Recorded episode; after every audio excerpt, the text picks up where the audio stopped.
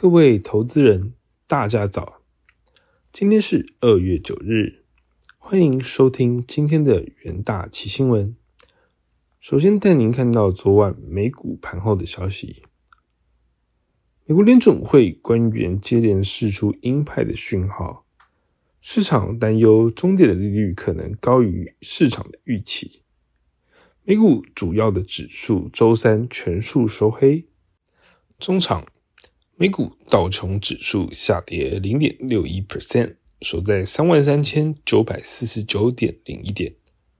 纳斯达克指数下跌一点六八 percent，收在一万一千九百一十点五二点。标普五百指数下跌一点一一 percent，收在四千一百一十七点八六点。费城半导体指数下跌二点一九 percent，收在三千零五十五点六三点。震惊消息方面，Fed 主席鲍威尔周二重申通膨开始趋缓，但仍需进一步升息之后，Fed 官员周三接连释出鹰派的讯号。Fed 理事华勒周三警示，对抗通膨的战斗尚未结束，货币政策收紧的时间会比预期更久，可能导致利率高于市场的预期。另一方面，纽约联准银行总裁威廉斯周三表示，需要在未来几年维持限制性的利率，以确保高通膨恢复到疫情前的低水平。美国总统拜登周二发表国情咨文演说，呼吁共和党调高美国债务上限，以及支持对美国中产阶级更友善的税务政策。还希望将企业库存股税率从一 percent 提高到四 percent，以及开征富人税等。接下来看到贵金属盘后，黄金期货周三连续第三天上涨，投资人持续评估 Fed 主席鲍威尔前一日的发言，并从其他经济数据中寻找蛛丝马迹。在能源盘后部分，受惠于原油需求增加的影响。原油期货周三连续第三日收高，但仍需留意原油官方库存数据连续第七周上升，可能对油价造成不利的负面影响。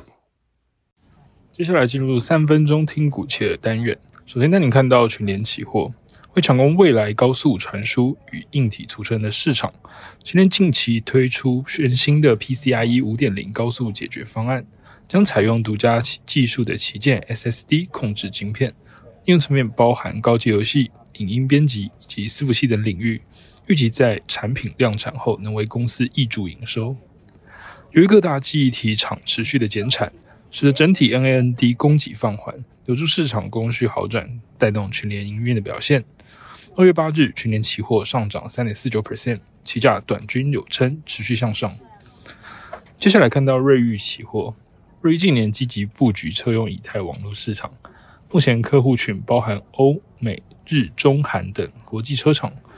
随着电动车以及自驾的转型趋势，今年车厂持续导入车用以太网络作为车用电子主要系统，带动公司以太网络晶片出货。除了车用需求持续畅旺之外，目前上 WiFi 以及高速以太网络升级潮，加上消费性电子库存去化接近尾声。皆有利公司营运回升。二月八日，瑞宇期货上涨九点二八 percent，期价带量上攻，收长红 K。在强势股息部分，可以看到友达期货面板市场在面临接近一年的需求下滑与库存去化的过程之后，近期的市况有出现回暖的迹象，包含面板厂降低价动率以降低面板的供给，力守面板报价不低于材料的成本。以及品牌厂商重启拉货等因素，带动电视面板报价止跌回稳。原先市场预期面板报价将持续低迷至二零二三年的第三季，但随着品牌厂库存持续的降低，以及厂商扩大的减产，面板价格有望提前落底。二月八日，友达期货上涨四点一二 percent，期价连日收红，续创新高。